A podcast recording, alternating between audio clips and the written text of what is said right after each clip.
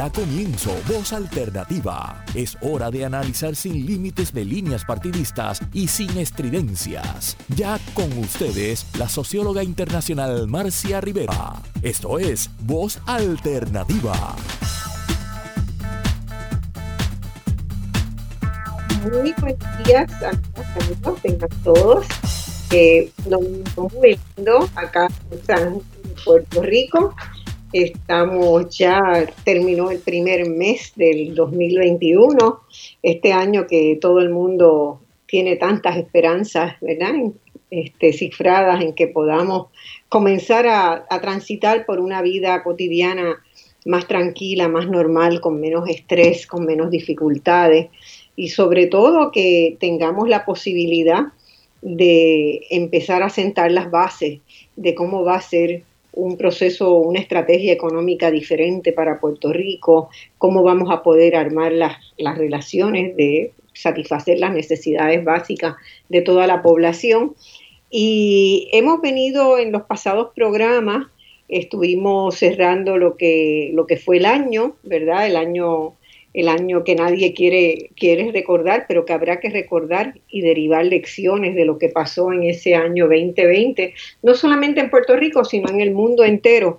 Y uno encuentra que hacia fines de año, inicios de este, todos los diarios internacionales han comenzado una reflexión profunda este, de, de qué fue lo que pasó y por qué pasó lo que pasó. Entonces, en el día de hoy, yo he invitado al doctor Santos Negrón, una figura que conozco desde hace mucho tiempo, aunque no hemos, nunca hemos trabajado en algún proyecto conjunto, aunque parezca increíble, y a mí me hubiera encantado, ¿verdad?, este, tener la oportunidad de hacerlo. El doctor Santos Negrón, no sé si ya lo tenemos en línea, no estoy segura. Santos, ¿estás en línea ya? Eh, todavía. Bueno, control, por favor, consigan, consíganmelo y, déjenme saber cuando lo tengamos en línea.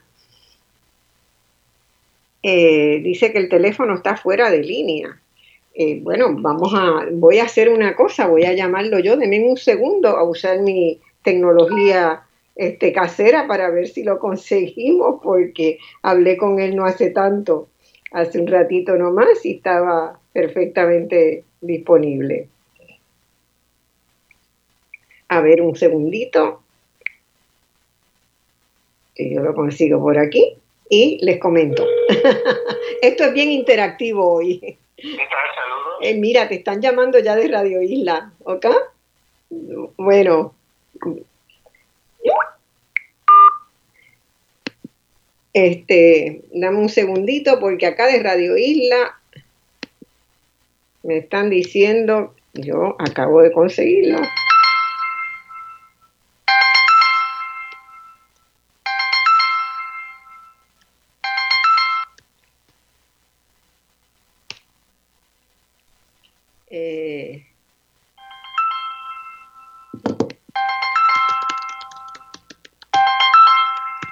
Estoy en intercambio con Radio Isla y con él. Hola, sí.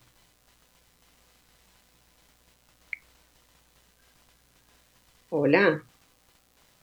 Hola. Déjame no, bloquear las líneas. Bueno, de todas maneras, mientras tanto, eh, yo le pregunté ahora por qué número.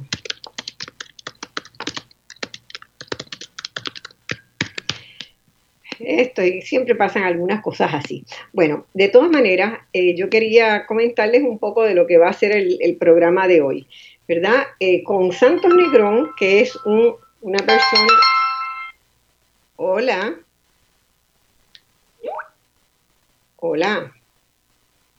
Hola. Ah, ya lo tienen. Parece. Ya lo tienen. Bueno, en un minuto. Eh, eh, con Santos Negrón yo considero, le, lo he designado, ¿verdad?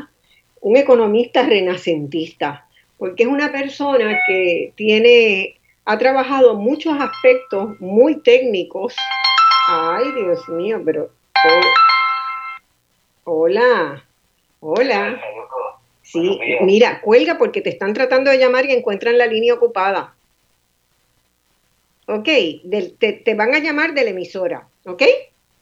Ok, así que déjala tranquilita la línea para que ellos puedan entrar. Vale, un abrazo. Este, parece que la encuentran ocupada porque me llamaba. Bueno, eh, entonces, perdón, Santos Negrón, como les decía, ha sido un tipo que ha trabajado economía de Puerto Rico, también economía de Estados Unidos y mundial. Es muy riguroso, es muy creativo eh, y tiene intereses humanísticos muy amplios, ¿verdad?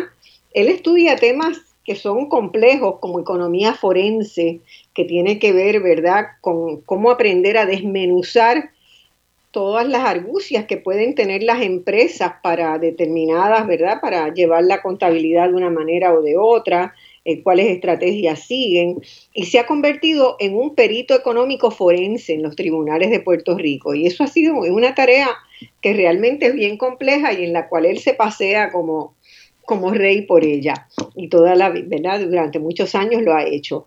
Pero a la vez es una persona fascinada con la poesía con la pintura con las artes plásticas en general con la música. Sabe muchísimo de todas estas artes ahora no contesta el teléfono me dice. Vuelvan a tratarlo porque acabo de hablar con él. Este, y no sé qué es lo que está qué es lo que está pasando. Eh, así que Vamos a ver un segundo, pero ya lo ha llamado cinco veces, pues sigue llamándolo porque eh, hay, que seguir tratándolo porque está, te acaba de hablar conmigo, acaba de llamarme.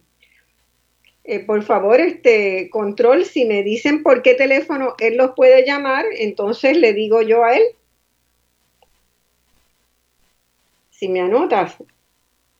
Bueno, vuelve otra vez a, vuelvo a encabullar. Eh, eh, por ejemplo, él tuvo una amistad importante con don Francisco Matos Paoli y ha escrito unos textos como si fuera un crítico literario, ¿verdad? De los trabajos de Matos Paoli. Y escribe de, sobre él con una solvencia que uno dice, wow, eh, Santos es un economista o es un crítico literario, ¿verdad? él estudió en la Universidad de Puerto Rico, eh, unos años antes que yo, no nos cruzamos. Eh, voy a pedirle que, bueno, deme un segundo porque voy a decirle que llame él al, a la, algo está este, cruzándose que la emisora no lo puede conseguir.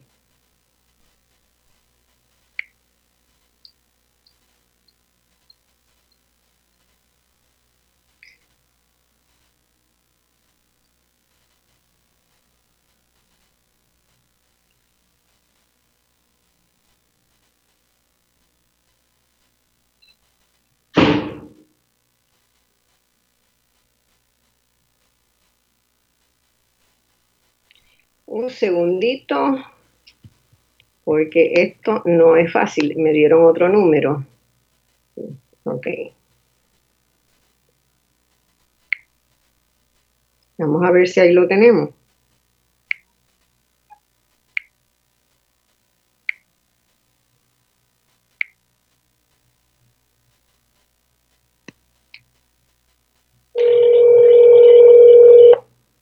Por alguna razón no lo consiguen.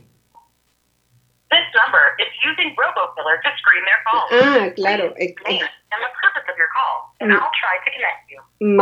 Marcia Rivera. Es que Santos tiene un filtro en el teléfono y primero uno tiene que identificarse.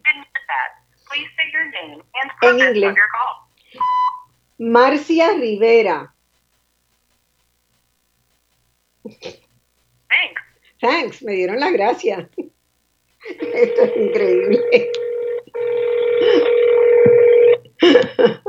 Hola. Santo, mira, en el control se intimidaron un poco con el filtro. Te pasé, te escribí el teléfono ahí como mensaje para que llames tú y entres a la, a la llamada, ¿ok?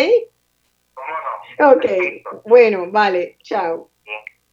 Si no, siempre tenemos una que nos sacamos de la manga, ¿verdad? Que ya me ha tocado hacer en algunas ocasiones, es que eh, pongo el teléfono y ustedes escuchan a través de mi teléfono la entrevista, pero no es lo mejor. Vamos a hacer este, ya mismo vamos a tenerlo en línea. Eh, bueno, eh, Santos, Santos Negrón ha tenido, ha sido una persona, y es una de las cosas interesantes que pasa, que debería pasar más, yo diría, y es de eh, profesores universitarios que pueden compartir y entrar y salir de distintas, desde distintos lugares mirar la economía, ¿verdad? En el caso mío, pues yo he sido una economista que he trabajado eh, en, el ámbito académico, he trabajado también en, asesoramiento gubernamental en Puerto Rico y en América Latina y también y sobre todo en trabajo con las comunidades. Aquí me vuelve a llamar. ¿Qué pasó?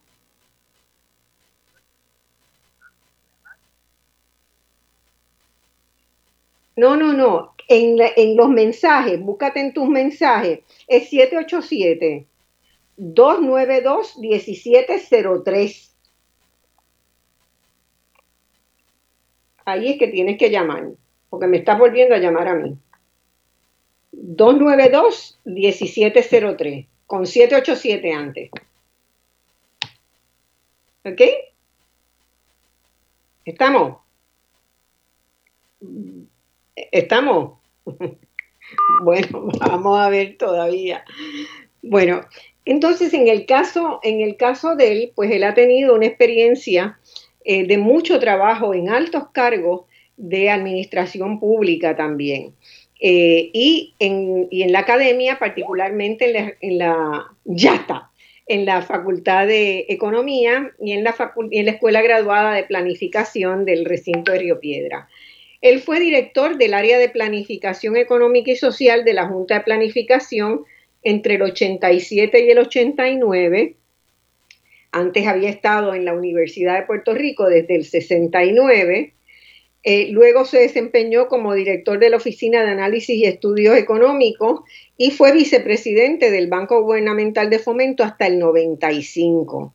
Desde entonces ha estado haciendo consultorías y asesoramiento económico como perito y columnista educador en los medios eh, siempre lo escuchábamos en programas de Benifrank y Cerezo, por ejemplo, siempre lo recuerdo que, iba con frecuencia, y mantiene un portal de internet donde ha ido colocando todos sus trabajos y otros trabajos de otras personas que él considera importante difundir.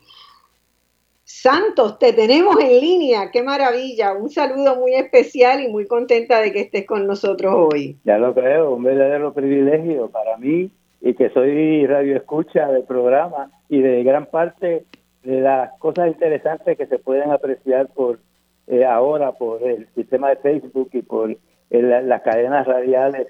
Eh, yo también, como tú sabes, participo en un programa los viernes en Guapa Radio y me mantengo activo en las redes sociales, cosas interesantísimas y una renovación de nuestra perspectiva eh, me gusta mucho esa palabra que usan ahora, influencer. Eso, si, si alguna cosa me gustaría hacer es influir sobre la juventud, sobre las personas que entran al campo de la economía y sobre nuestro pueblo en general, ¿verdad? Porque bastante que le debo a ese país que me formó a mí, me desarrolló. Yo tengo una responsabilidad hasta el último aliento que me quede de ayudar al pueblo de Puerto Rico a, a mejorar sus situaciones. ¿verdad? Lo compartimos mucho eso. Bueno, vamos a inventarnos algo. ¿Cómo no? Tanto, ahora, tú sabes, a través de YouTube uno puede montar una serie de cosas ahí que para estar vigente, vamos a pensarlo. Pero vamos a meterle mano al trabajo de hoy, ¿verdad? Porque hoy sí nos hemos impuesto un trabajo importante. Una agenda En esa misma línea que tú dices de ir, ¿verdad? Contribuyendo a que, a que nuestra juventud tenga nuestra juventud y nuestros mayores también, porque nosotros tenemos una audiencia bien variada a quien este, nos debemos.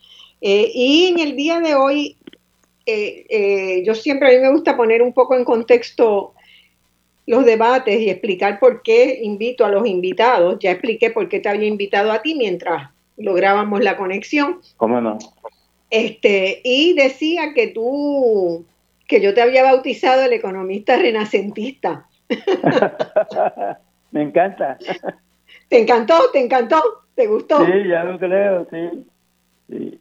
Y te sientes cómodo con eso, ¿verdad? Porque tú has este eh, tú vives apasionado con muchas cosas y miras las cosas desde lugares muy distintos y eso pues yo creo que enriquece sobre todo una de las cosas que yo quiero, de las que quiero hablar hoy y que no se habla en Puerto Rico apenas en los medios.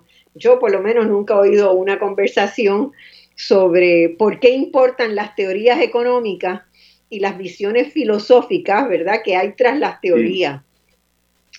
Porque nosotros hemos llegado, o en esta generación, ¿verdad? Yo siento cuando vengo a Puerto Rico, este, cuando estoy los, meses del año que paso en Puerto Rico, que es más o menos la mitad del, la mitad del tiempo, eh, yo siento que en Puerto Rico, como que la gran mayoría de la población, este, estoy sacando, exceptuando, ¿verdad?, a los profesores universitarios y a personas que se sienten, ¿verdad?, que, están más al día y que, que tienen fuentes de información diversas, que se han abierto al mundo, pero para la mayoría de la gente el neoliberalismo es la que hay, no es más nada, no podemos salir de ahí.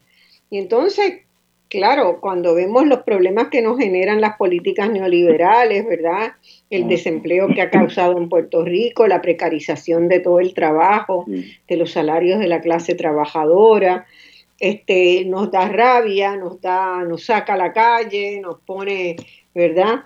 en actitud de, pelearla, pero muy rápidamente eso vuelve a diluirse porque hay un sentido de impotencia frente al paradigma neoliberal. Exacto. Y, y, este, yo sé que tú y yo también llevo muchos años tratando de que la gente entienda de que las cosas pueden ser de otra manera, de que hay otras formas de vivir y que hay muchos países en el mundo que viven con políticas que no son tan vorazmente neoliberales como las políticas que se aprueban y se instrumentan en Puerto Rico. Y que hay formas de uno generar presión, de uno elegir gente para que someta, ¿verdad?, en la legislatura este, medidas que, no sean de esa manera. Yo quiero hablar contigo un poco de por qué, eh, ¿verdad?, esa, esa visión filosófica que hay tras las políticas que se toman importa mucho. Eh, ¿Y por qué es importante recuperar el debate también de teoría política y de teoría económica en Puerto Rico? Porque nosotros tenemos mucho por desarrollar. Quiero tu primera reacción a eso antes de que vayamos entrando en, candela con el asunto. Sí, definitivamente. Eh, tú debes recordar que yo escribí para el Club de Roma de Puerto Rico, cuando lo... Exactamente, te iba a preguntar por ese trabajo porque Manuel Torres Márquez me lo comentó. Exacto, sí. Y eso fue en el 96. Eh, eh, apenas yo me estaba retirando del Banco de Fomento, eh, me contrató el Club de Roma, especialmente Manuel Torres Márquez fue el, el que me recomendó y, y el gobernador, el exgobernador lo aceptó eh, con mucho entusiasmo y yo preparé ese trabajo y era la hora del triunfo del neoliberalismo en el mundo entero, pero hasta cierto punto en esa época se veía como algo eh, distinto a la tradición intervencionista, el gravamen del Estado sobre las contribuciones de los negocios de las personas, toda aquella onda que hubo de la literatura favorecía esa tendencia porque todavía no se había experimentado sus consecuencias históricas.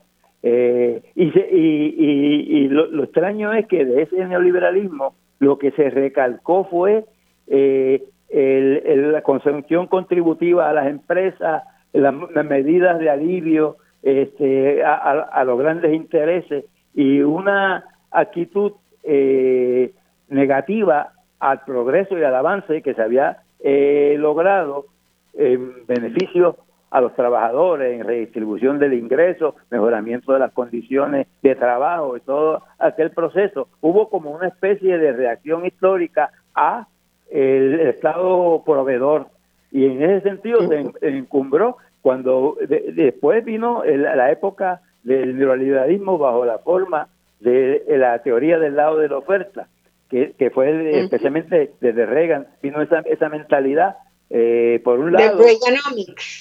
Exacto, eh, hegemonía militar, que fue cuando realmente la Unión Soviética quedó atrás en la competencia eh, armamentista, y entonces eh, concesiones de ese tipo y una política puramente basada en estimular la economía a base de ese tipo de concesión, que lo que hizo fue que creó unos déficits masivos y hizo retroceder gran parte del avance de los trabajadores, pero se encumbró a nivel mundial, en Inglaterra, en diferentes países, la, la ideología, una ideología del capitalismo eh, eh, salvaje, eh, un postcapitalismo bien agresivo, eh, glorificación del empresario y todo, y se quedó en el marginado el concepto de que el Estado estaba en una misión de, de equilibrar de compensar la eficiencia, mejorar la falla del mercado y mantener una actitud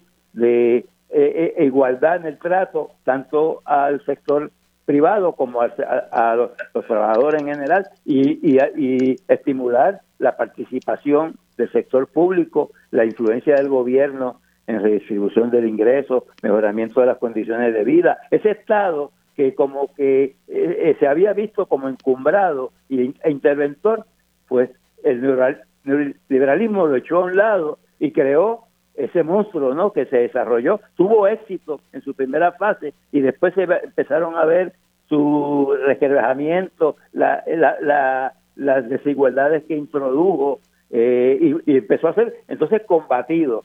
Lo extraño es que nosotros eh, eh, en esta época entramos en una influencia del neoliberalismo cuando el neoliberalismo está en decadencia en todas partes. O sea, nosotros recibimos como el rezago que, eh, pensando por ejemplo en el informe que hizo la, la, doctora Cruz en el banco, una cosa que lució completamente anacrónico eh, en un país como el nuestro, que ha tenido tanto avance en los logros laborales, el mejoramiento de las condiciones de trabajo, la legislación protectora del trabajador. Nosotros estamos en una época mucho más avanzada y de momento nos hacen retroceder con esa reforma laboral a una etapa eh, que se puede decir primitiva, que parece la acumulación primitiva de que hablaba Marx en la explotación de los trabajadores en condiciones misérrimas, eh, eh, congelando los salarios, quitándole beneficios.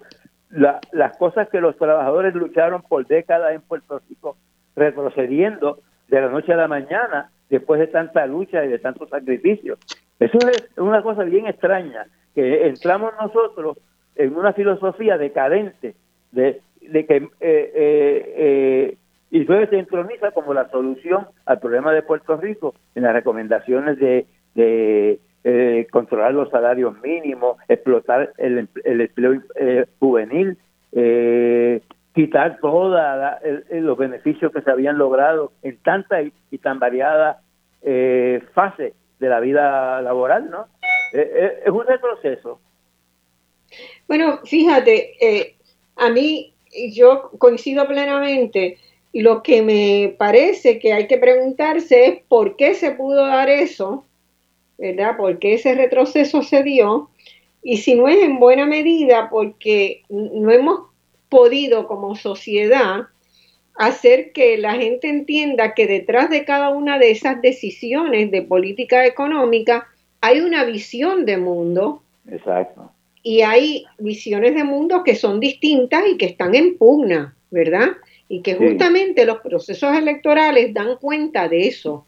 Como nosotros hemos reducido el proceso electoral de Puerto Rico meramente a que sea una competencia entre tres fórmulas de relación con los Estados Unidos, nos hemos olvidado de todo lo demás, ¿verdad? Exacto. Este, Y la gente un poco no sabe lo que es socialdemocracia, la gente no sabe muy bien cuáles son los pilares de un gobierno conservador, más allá de que se opongan al aborto y a los matrimonios igualitarios y, cosas así, pero hay conservadurismo que va, es muchísimo más amplio, ¿verdad?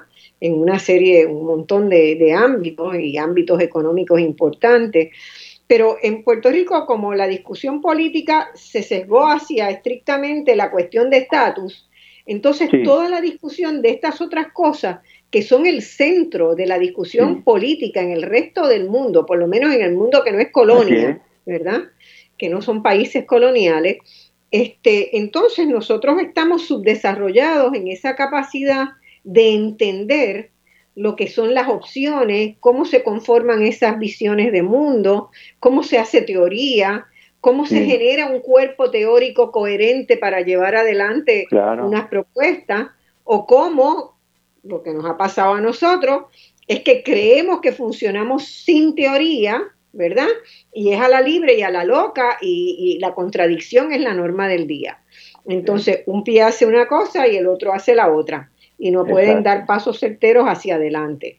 Entonces yo creo que hay un poco de eso y por eso una de las cosas que a mí me encantaría que sucediera este, y que podríamos tal vez este, crear un, grupo y hacer una serie de, de podcasts o de programas sobre eso, es ver exactamente, desmenuzar qué es lo que hay detrás de una, de una política económica. Cuando se anunció por Ricardo Rosselló muy temprano en su, en su mandato, ¿verdad? La primera semana, creo que fue de sus primeras leyes, fue el paquete de la llamada reforma laboral, ¿verdad? Y esa reforma laboral, ¿qué se, le, ¿qué se le dijo al país?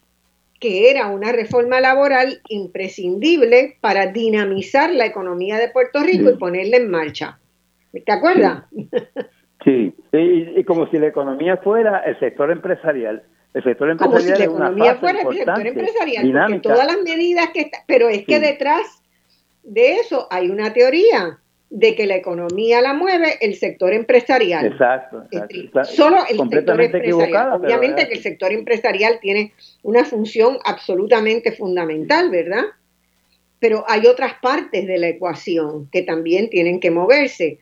Eh, los trabajadores que no están en condiciones de rendir una buena labor porque se ha precarizado su salario, porque se le cortaron este, los beneficios que le daban acceso a poder pagar un, seguro de salud, eh, que no tiene transporte y tiene que usar ahora, no puede pagar un carro y tiene que usar el transporte colectivo, que, que es muy irregular, que no puede confiar en él y entonces llega tarde al trabajo unos días, otros no, no llega. Eh, o sea, hay un montón de cosas asociadas que necesitan funcionar para que la economía como un todo engrane y la rueda pueda moverse. Claro. Bueno, eh, entonces, eh, eso que hicieron con la reforma laboral, pues lejos de contribuir. ¿Cuál fue el resultado de, de eso? Inmediato, tangible. O sea, nosotros precarizamos a los trabajadores, precarizamos las condiciones de, vida. Cuando nos agarró el huracán estaba más de la mitad del país en condiciones precarias, que se hundieron mucho más. La clase media colapsó y cayó en, niveles de pobreza que nunca habíamos visto. Eh, y de ahí no hemos podido salir. No, no.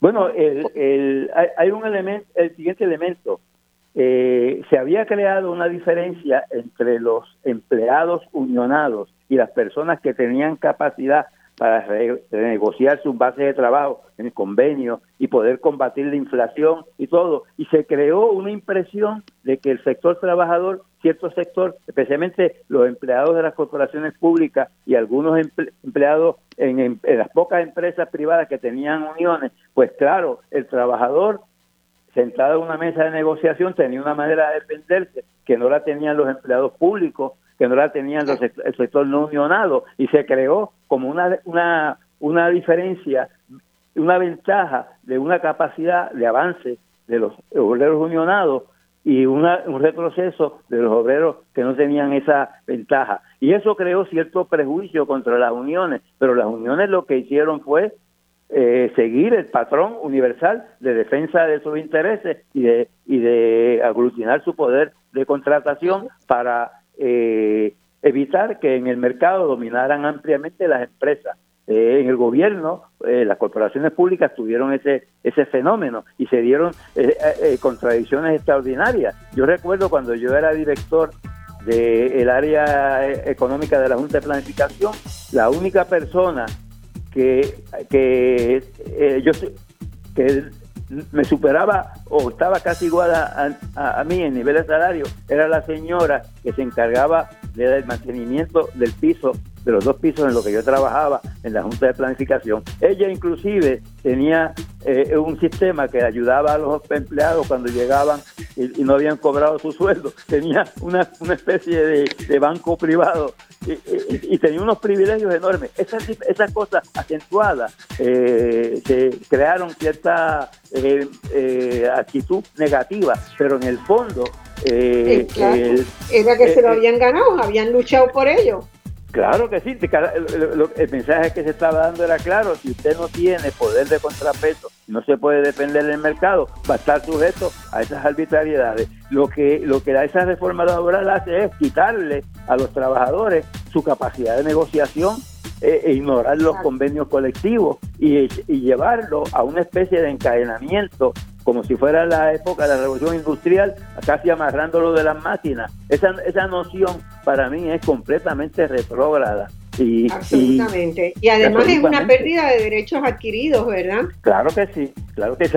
Mira, tenemos que ir a una pausa ahora. Este, en cuanto volvamos, seguimos hablando de esto. ¿Cómo no? Y de cómo pueden ser las rutas que, que podamos desarrollar para atender necesidades individuales y colectivas. Vamos a la pausa. Bien.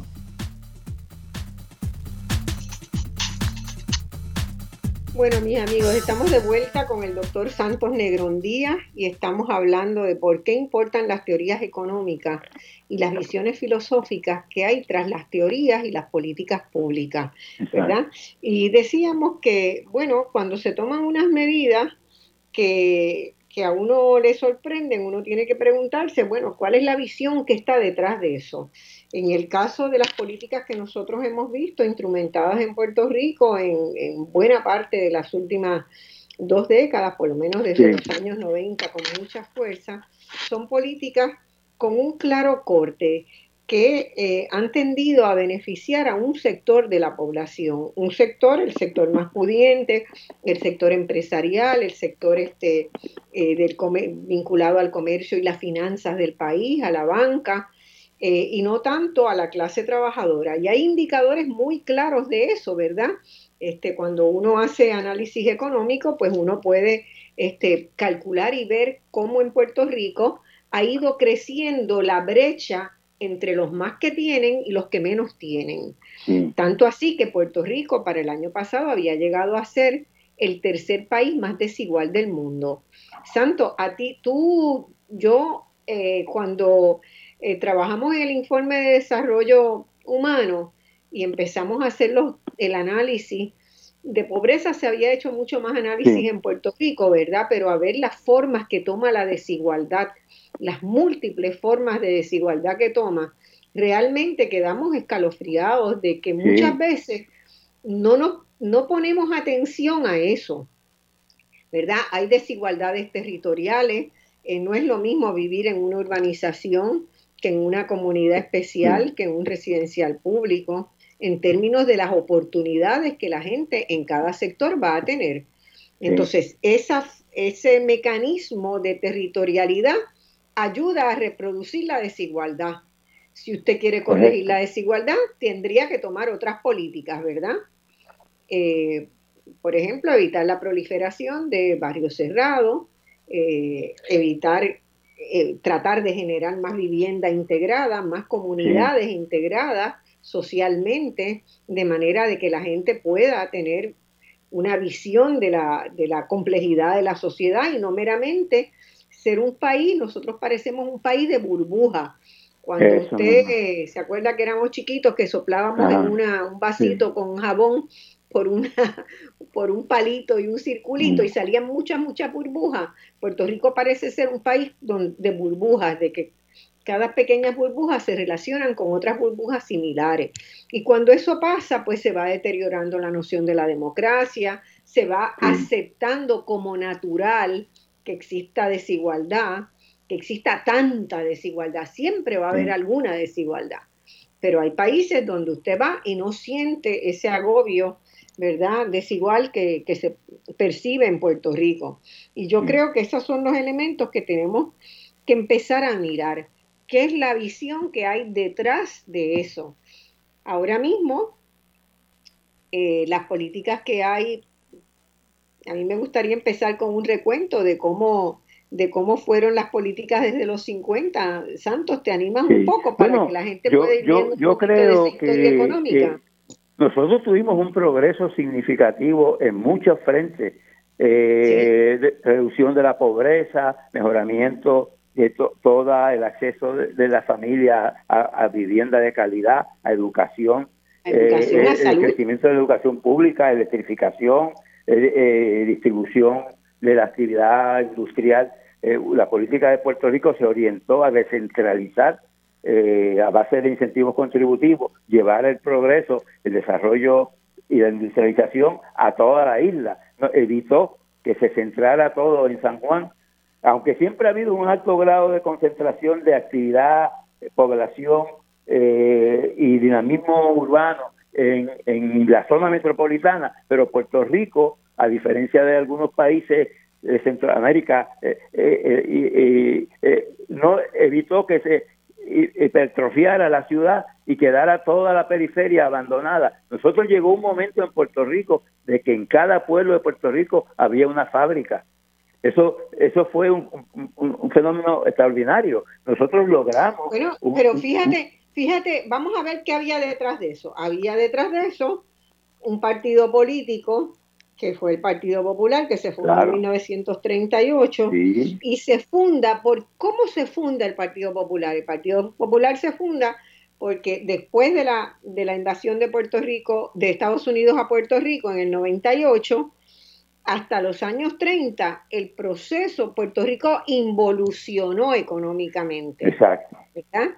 Y hubo una masa de gente que quedó empobrecida Totalmente. O sea, no, no es que eran se empobrecieron por las políticas que se establecieron en esos primeros años, que fueron dirigidas a, que, a, favorecer al capital azucarero que estaba desarrollando las grandes plantaciones en Puerto Rico, ¿verdad? Sí.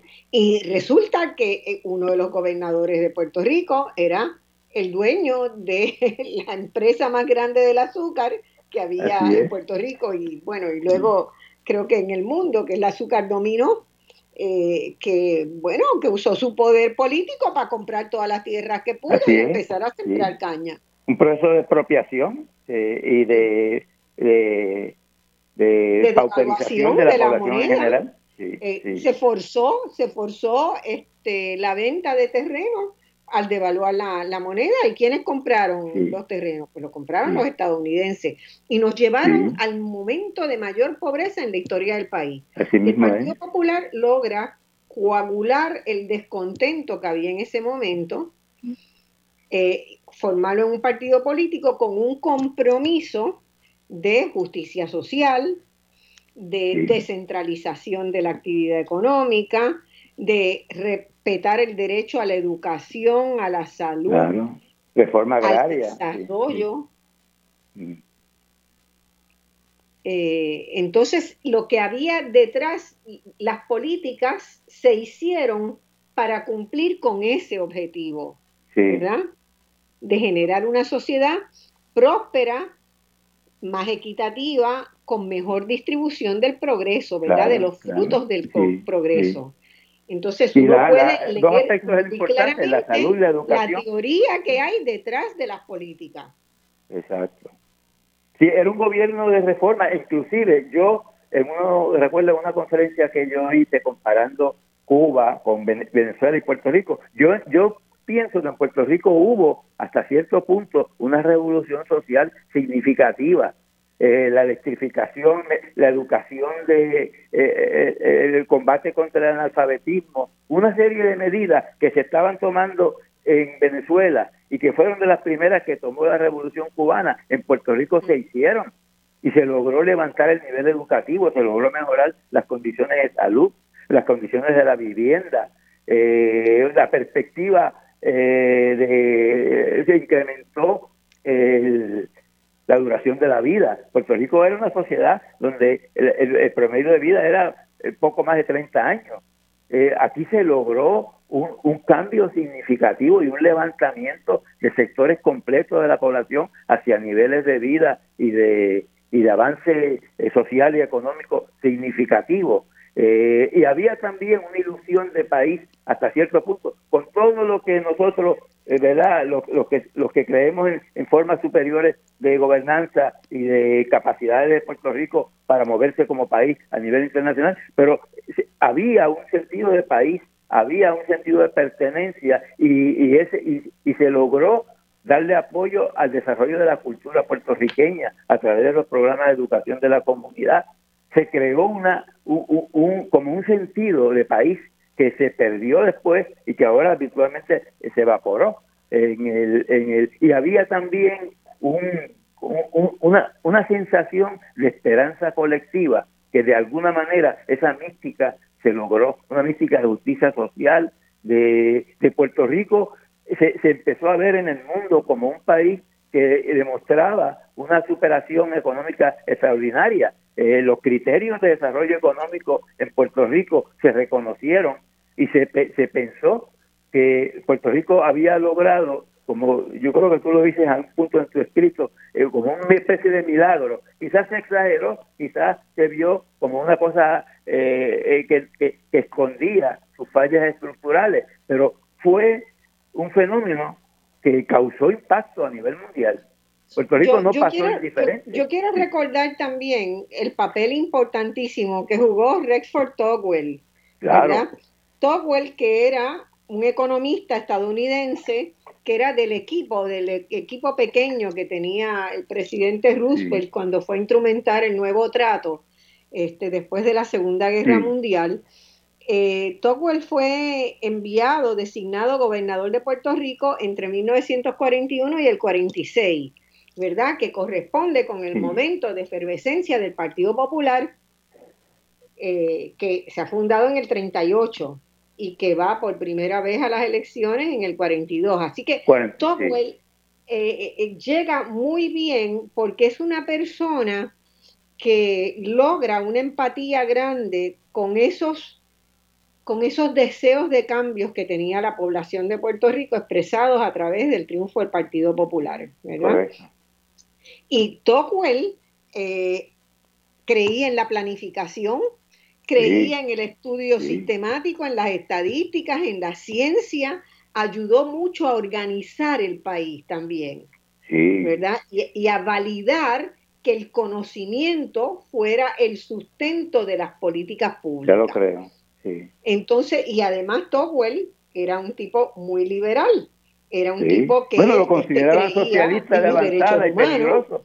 que era una persona que este, apoyó la idea de que Puerto Rico debía caminar hacia el autogobierno de la verdad hacia un tipo de independencia eh, abogó por la derogación de la ley Jones este insistió fue la persona en que insistió en que el próximo gobernador de Puerto Rico fuera, fuera un nativo, fuera un puertorriqueño, ¿verdad? Y eso, cuando él sale, entra Jesús Tepiñero al puesto de gobernador, todavía no era un gobernador electo, era, eh, era designado, fue el designado, nombrado por el presidente. designado. Pero Togwell también puso una piedrita importante, este, un, un, eh, un, digamos, sentó un fundamento importante en Puerto Rico en el sentido de ayudar a que esa visión de mundo fuera el sustento, ¿verdad? Encontrara un sustento en, las políticas públicas bien claro y bien coherente. Y por eso esas políticas este, pues fueron exitosas. De allá para acá es que se nos ha ido que se nos ha ido complicando el panorama. La fundación de la Junta de Planificación, del Banco de Fomento, eh, los sistemas que se crearon el mejoramiento del sistema de justicia, eh, la expansión del sistema de salud. Hubo, hubo verdaderamente un cambio que se puede identificar como, yo creo que es justo, y por eso me parece que es muy duro muchas de las cosas que yo estoy viendo ahora contra esa época, porque yo me juzgo a mí mismo. Yo soy hijo de una mujer analfabeta, eh, que mi padre abandonó nuestro hogar cuando yo tenía cinco años. ¿Y cómo yo pude avanzar? Por la escuela pública por las oportunidades que se me presentaron, por las becas que me dieron en la universidad, por la, la el, el, el, ambiente benévolo para el desarrollo de las personas de menos ingresos y las oportunidades que se crearon. No todo el mundo lo aprovechó, pero fuimos, fuimos muchos los que salimos de, ese, de esa pobreza y de ese atraso avanzando por las escaleras que se nos presentaron, que fueron benévolas y fueron bien diseñadas. El sistema de, de, de servicio público en Puerto Rico era de calidad, era basado en el mérito y nosotros avanzábamos de acuerdo con nuestras capacidades. Yo no tenía que pertenecer a ningún partido ni, ni buscar la carta de, de, de, de, recomendación de, ningún político para yo conseguir un trabajo. Yo me desempeñé desde los niveles más elementales de economista y llegué a ser eh, vicepresidente y director del área económica de la Junta de Planificación sin nunca tener que mendigar en ningún sitio un, un, permiso de un político. Y cuando me lo hicieron, que me lo hicieron cuando yo trabajé en la Junta de Planificación, yo presenté mi renuncia, porque yo dije, yo tengo mi trabajo en la universidad, yo vine aquí recomendado por como, como recurso que la universidad aportaba al gobierno. Y cuando me vienen con unas condiciones políticas, yo renuncié. Después regresé con patria a la dirección del área económica de la Junta, pero eh, no fueron con condiciones políticas, fueron condiciones de trabajo científico. Nosotros teníamos allí excelentes economistas y trabajábamos en un orden de calidad. Eso se todo eso, se borró eh, eh, en la en el como dice Pinchi en la cuestión esta de cambiante se fue perdiendo toda noción de tradición de servicio público, se desintegró el sistema de mérito, y acabó el partidismo puro dominando y la pérdida completa de visión de país. Ya era cuestión de conseguir de conseguir fábricas que se establecieran y esa era la única estrategia. Cuando se acabó la capacidad de atraer fábricas, el país se desinfló como un globo, porque como si le hubiesen dado un pinchazo, porque toda, todo lo único que estaba en la mente era que Puerto Rico podía traer fábricas y, a base de la extensión contributiva y las ventajas de operación y las ganancias extraordinarias que tenían aquí, evadiendo las contribuciones de Estados Unidos, Puerto Rico tuvo un auge, pero se olvidaron de que el país era, era mucho más que las fábricas. Era, y, ahí fue que vino, eh, eh, se trató inclusive a través de la prolongación de la deuda y la expansión de la deuda, se trató de compensar la pérdida de la manufactura con inversiones masivas en infraestructura y cosas, olvidándose de que la infraestructura era el servicio de las fábricas. Se fueron las fábricas, la infraestructura quedó eh, eh, obsoleta porque no, no, no correspondía con el nivel de desarrollo de los medios de producción. Hace poco yo estaba diciendo un, dato que yo encontré bien curioso y, y asombroso que lo podamos decir aquí hoy. En, en el mundo, el país que más automóviles tiene por, en, proporción a su población es Puerto Rico. Más que Estados Unidos, más que Francia, más que Alemania. Nosotros estamos 686 automóviles por cada mil habitantes. El más alto en el mundo. Eso quiere decir que nosotros hemos tenido dinero, hemos tenido oportunidad de, manejar y capacidad de endeudamiento. Exacto, exacto. La endeudamiento, imagínate lo, lo, que significa eso. Teníamos. Este, yo, fíjate, quiero, quiero que la gente le quede claro que en estos años, ¿verdad? En esa década de mediados del 40 en adelante hasta, digamos, finales de los 60, Puerto Rico eh, estuvo eh, efectivamente, ¿verdad? Como, como hemos dicho acá, con una visión de que había la posibilidad de generar y distribuir los beneficios del desarrollo de formas más equitativas. El más equitativas desde distintos lugares, que no solamente se quedara la ganancia en San Juan, sino que llegara a los pueblos de Adjuntas, de Morovis, de todo el interior, ¿verdad? De Puerto Rico, porque en cada una de ellas se buscó o, ¿verdad? O cada dos municipios se buscó tener algunas fuentes de empleo grande, por lo menos una fábrica, y lo otro que un, y todo lo que una fábrica podía generar de estímulo económico, porque en la fábrica, alrededor de la fábrica vinieron los restaurancitos, vinieron zapateros, vinieron los que iban a vender regalitos de cual tipo, cualquier cosa, porque sabían que ahí había gente que los viernes cobraba. Eh, así que las fábricas eran como pequeños polos de crecimiento, ¿verdad? De, estímulo económico. Cuando eso se, se pierde y se pierde por una cosa que es una de las contradicciones, Santos, que yo quiero que, veamos. Y es que en Puerto Rico empieza una espiral inflacionaria eh, grande que hace insostenible ese modelo, ¿verdad? Empiezan a, crecer, eh, entre, otras cosas, por el abandono de la agricultura, ¿verdad? Porque ahí quizás una de las, de las falencias, de las carencias de esa visión que había, era no reconocer que no era la fábrica o la agricultura, sino que se necesitaban ambas. Ambas, sí, sí, integradas, sí, sí. Y claro, obviamente la gente que trabajaba en la tierra y que ganaba muy poco y que podía tratar de conseguir un empleo en la fábrica, prefería correr hacia la fábrica, este, particularmente las mujeres también, que el único trabajo que podían desarrollar fuera de la casa era básicamente el empleo doméstico, pues conseguir un trabajo en la fábrica era mucho más, más interesante e importante. Así que fuimos, eh, por no haber reconocido temprano que esas dos cosas tenían que ser los pilares, yo creo que hoy lo tenemos más claro. Que tiene que haber un equilibrio de sectores económicos. ¿Estás de acuerdo con eso? Sí, perfecto, sí, sí. Aunque en ciertas cosas, por ejemplo, uno piensa en una empresa como Goya, pues Goya se desarrolló grandemente utilizando la producción agrícola de Puerto Rico, pero lamentablemente fueron eh, como elementos aislados, no un sistema, no una cosa integrada. Eh, eh, eh, pero siempre Nos faltó capacidad de eslabonamiento también. Exacto, el abonamiento, sí. El abonamiento. Y cuando Goya descubrió que en Dominicana podía comprar productos agrícolas más baratos, pues también se fue allá. O después descubrieron que podían comprar frutas en Colombia. Y, entonces, ¿verdad? Este, todo ese tema de, del incremento en costos de, de producción en Puerto Rico, particularmente por el tema de la luz, está entre las cosas que nos ha impedido, ¿verdad?, llevar un desarrollo más armónico. Vamos a otra pausa y volvemos con ustedes de inmediato.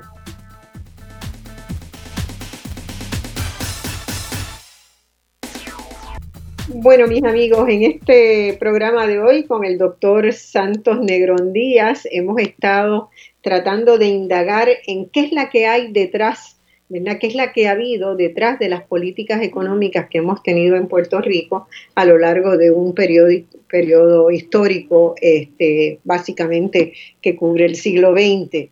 Eh, estábamos diciendo, ¿verdad?, de que se había introducido una espiral inflacionaria en el país y yo quería conversar un poquito de la coyuntura del 65, Santo, cuando se establece el salario mínimo federal de Estados Unidos comienza a aplicarse a Puerto Rico y eso con los otros costos, por ejemplo, el de, el de electricidad, que siempre fue un costo alto, redujo el atractivo de, la isla como un lugar barato para la producción de manufactura liviana. Pero también ya para ese momento eh, empezaban en el mundo los primeros pininos de explorar países, entre comillas, subdesarrollados, se les llamaba entonces, los tigres asiáticos. E, exacto, para que las empresas estadounidenses ubicaran parte de su producción allá. Todo eso se facilitó unos años después, pocos años después, porque la revolución científico-tecnológica que se empieza a instalar ya en los 70, y que en los 80 está en un auge extraordinario, eh, permite cosas que nunca se habían podido hacer, ¿verdad? De las cuales hoy estamos disfrutando un montón, como la posibilidad de utilizar este, medios de comunicación con imagen, transferencia de archivos, todas esas cosas. Ya en los 80 estaba un, un diseñador de moda, podía estar en Nueva York sentado en su escritorio y hacer unos bocetos, hacer unos patrones y transmitir esas imágenes por vía del fax. Así es. Que fue la, la, primera gran tecnología que permitió la transferencia de archivos, ¿verdad? Con imagen y texto.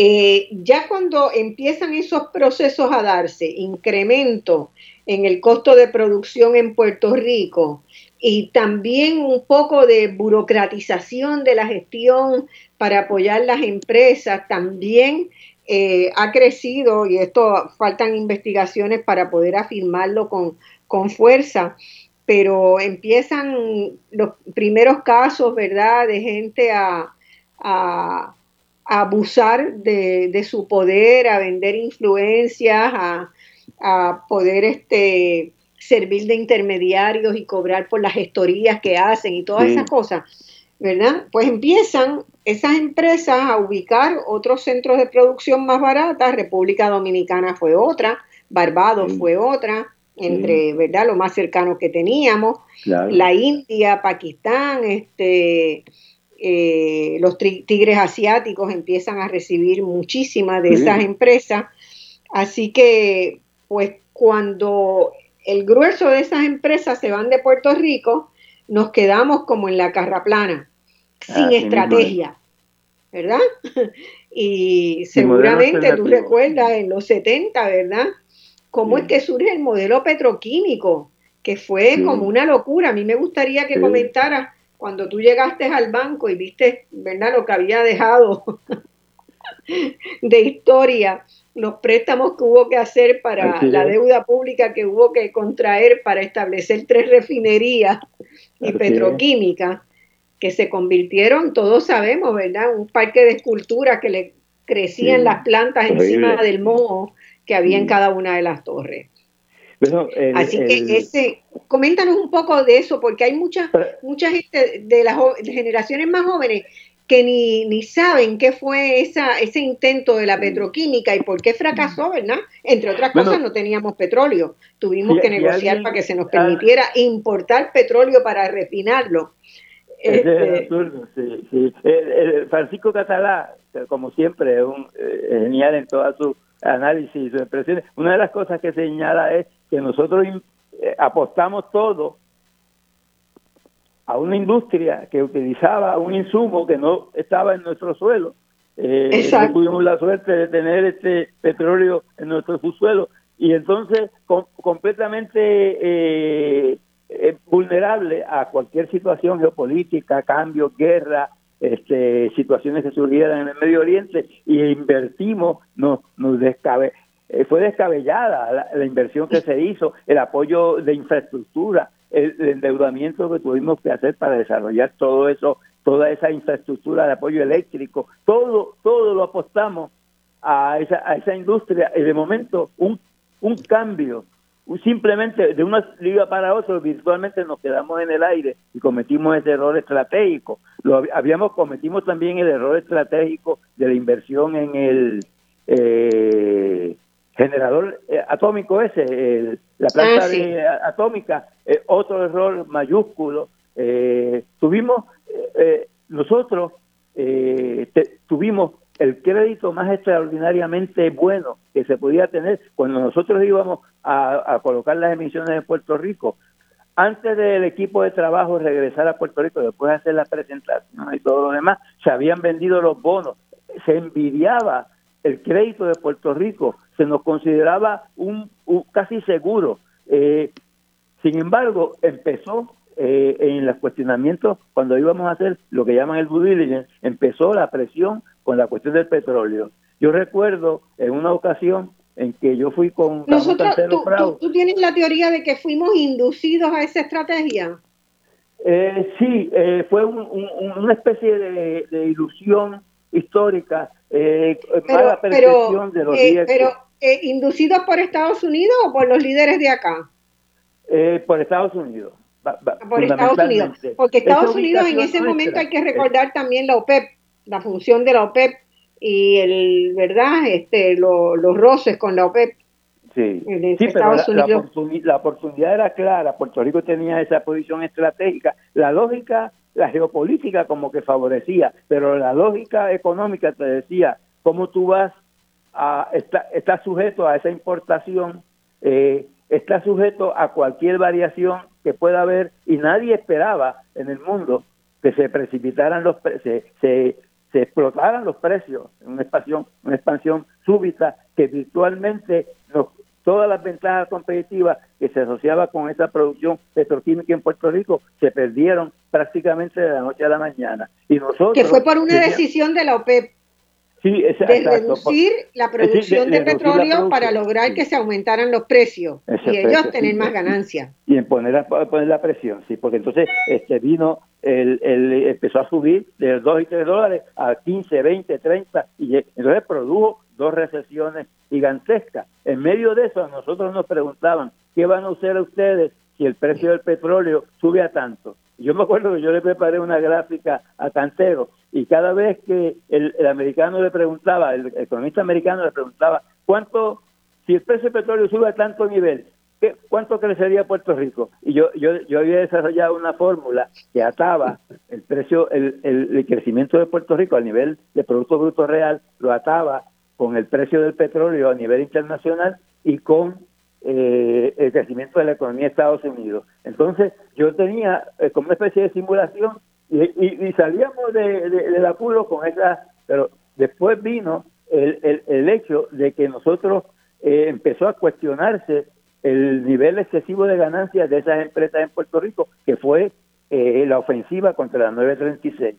Cuando cuando cuando se creó, dice que se abrieron otros mercados para Estados Unidos, inclusive ventajas que Puerto Rico solamente tenía, la empezaron a tener México, otros países, la, ese acceso de Puerto Rico al mercado de Estados Unidos empezó a ser compartido y vino un estudio que mandó a hacer Berrocal cuando era presidente del banco sobre, el impacto del Tratado de Libre Comercio de Canadá, Estados Unidos y México sobre Puerto Rico. Y yo me acuerdo que la firma norteamericana, creo que fue Marvick, dijo, cuando Rocal, que era un hombre que le gustaban las respuestas claras y precisas, le preguntó al americano en la presentación final, ¿qué usted cree que debemos hacer nosotros para responder al reto del Tratado de Libre Comercio? Y el americano sencillamente le dijo, trate todo lo posible por mantener los beneficios de la gestión 936 en Puerto Rico. Esa fue la respuesta. Al quitarnos ese... Pero ahí hubo, ahí se complicaba la cosa porque había eh, el Partido Nuevo Progresista entendía que había una necesidad política de eliminar las 936 para no generar ningún ruido en entrar en el intento de conseguir la estadidad para Puerto Rico, ¿verdad? Se eliminaron las 936, la se eliminaron, se, se derogó en 1996, ¿verdad? en el gobierno de Pedro Rosselló, que fue el que hizo el impulso para que se terminara este beneficio contributivo que le había permitido a sectores en Puerto Rico y a la economía en general tener un, dinamismo importante, ¿verdad? no quiere decir que resolvió los problemas de la economía de Puerto Rico, pero que fue un atractivo importante para el sector farmacéutico y de dispositivos médicos.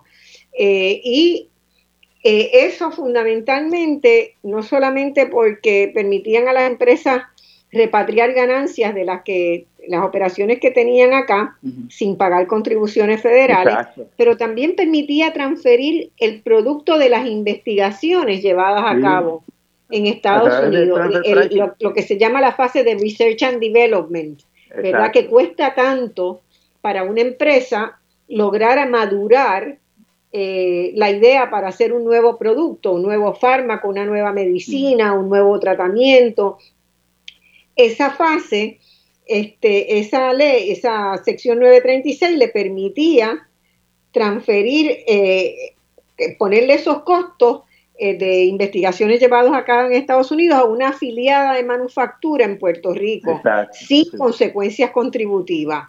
Y eso era muy atractivo para, para el sector este farmacéutico, ¿no? Así que cuando Pedro Rosselló se monta en la ofensiva de conseguir que el Congreso derogue la sección, pues lo está haciendo no por la, ¿verdad? por la preocupación de lo que puede significar para la economía, sino por el, la decisión política de tratar de lograr la estadidad en el corto plazo. Y eso fue en el 96. Exacto. Ya, ya han pasado 25 años y la estadidad no se movió ni un ápice y perdimos es la posibilidad de haber trabajado con eso y probablemente nosotros haber legislado un nivel de algún impuesto sobre las ganancias que se repatriaban, ¿verdad? O una obligación de que estuvieran, hubiera un proceso de reinversión en Puerto Rico, que había una disposición en ese sentido, pero que no era suficiente. Así que ese instrumento se nos quitó. Hay un punto que es el siguiente, nosotros invertimos y gran parte de esa deuda se dedicó a desarrollar carreteras, puertos, aeropuertos, todo. Y esa deuda era del pueblo de Puerto Rico a través de las emisiones. Y segundo, este, se, se pensó ¿no? que Puerto Rico aprovechó esa situación, todavía la, las manufacturas saliendo, el gobierno de Puerto Rico endeudándose para expandir y, y, y, que, evitar la economía hacia niveles que eran irreales, porque la, salida de las fábricas ya estaba anunciando el colapso del, sector industrial, la reducción significativa y la, y la, economía de Puerto Rico se iba hacia el, hacia el fondo con ese proceso. Pero la ilusión intermedia fue Puerto Rico puede emitir deuda porque tiene margen de crédito, no, no, está, no ha votado su margen prestatario y se colocaron emisiones. Y empezó ese proceso de miles de millones de dólares que se invirtieron y lógica y legalmente porque Puerto Rico no tenía fundamento económico para apoyar, para pagar esas deudas. Allá, de, alguna manera me extraña porque yo participé en esos procesos, se aprobaban de una manera completamente eh, rápida esas emisiones sin tomar en cuenta la situación que era el, el, el, cómo iba bajando la producción, el empleo, manufacturero que llegó a ser 150, 160 mil y ahora anda por, llegando a los 70 mil. Puerto Rico perdió casi la totalidad. Eh, en muchos sectores eh, industriales se quedaron vacíos. Lo único que tuvimos una retención significativa fue en las farmacéuticas y virtualmente el fundamento de la economía se nos quitó debajo de los pies. Entonces el gobierno de Puerto Rico flotó un tiempo con esas emisiones hasta que evidentemente los mercados empezaron a señalar, miren, ustedes no pueden pagar eso. Y vino entonces la degradación, que yo escribí un trabajo que me lo criticaron muchísimo, pero yo me sostengo todavía en que las casas acreditadoras fueron responsables de gran parte del daño que se le hizo a Puerto Rico, permitiendo absolutamente, absolutamente, sí, vamos a intercambiar, yo escribí uno también en, en este 80 grados con esa misma sosteniendo esa misma tesis. porque además, esas, mismas casas de, corretaje tuvieron un papel importantísimo en, las situaciones financieras complicadísimas que se generaron en España y en Grecia. exacto, exacto. Ellos nos indujeron a ese error. Entonces después vinieron con, el, con la degradación, que fue lo que García Padilla, mucha gente no entendió la reacción de García Padilla, pero yo sí la entendí porque él lo que dijo fue, yo vine a gobernar este país, yo gané unas elecciones, yo tenía un programa y me vienen a decir que yo tengo, todo lo que tengo que hacer es obedecer lo que las casas acreditadoras me, me, dicen a mí. Pues yo no voy a gobernar por esos términos. Y él tuvo esa rebeldía. Eh, eh, quizás tuvo falla en otro elemento, pero él lo que dijo fue que había sido una trampa en la cual a Puerto Rico fue inducido a emitir esa deuda y que eh, ahora yo yo entiendo, ¿verdad?, que haya una revisión, que se revalúe, que las personas que actuaron irresponsablemente cumplan, pero en gran medida los primeros que fueron irresponsables fueron las casas acreditadoras y los propios bancos que indujeron a eh, casas de inversión que indujeron a Puerto Rico a ese error, sabiendo que aquí las fábricas estaban desmontando y los barcos salían llenos de, los, los fundamentos de las fábricas y, y, todo se cerraba, las industrias tras industrias. Pero todo el sistema financiero estadounidense siguió estimulando el alto consumo, el endeudamiento personal, el endeudamiento del gobierno. Este, ahí, ahí hay una responsabilidad muy importante, ¿verdad?, de, de las autoridades federales también. Claro que en, sí, claro en permitir eso.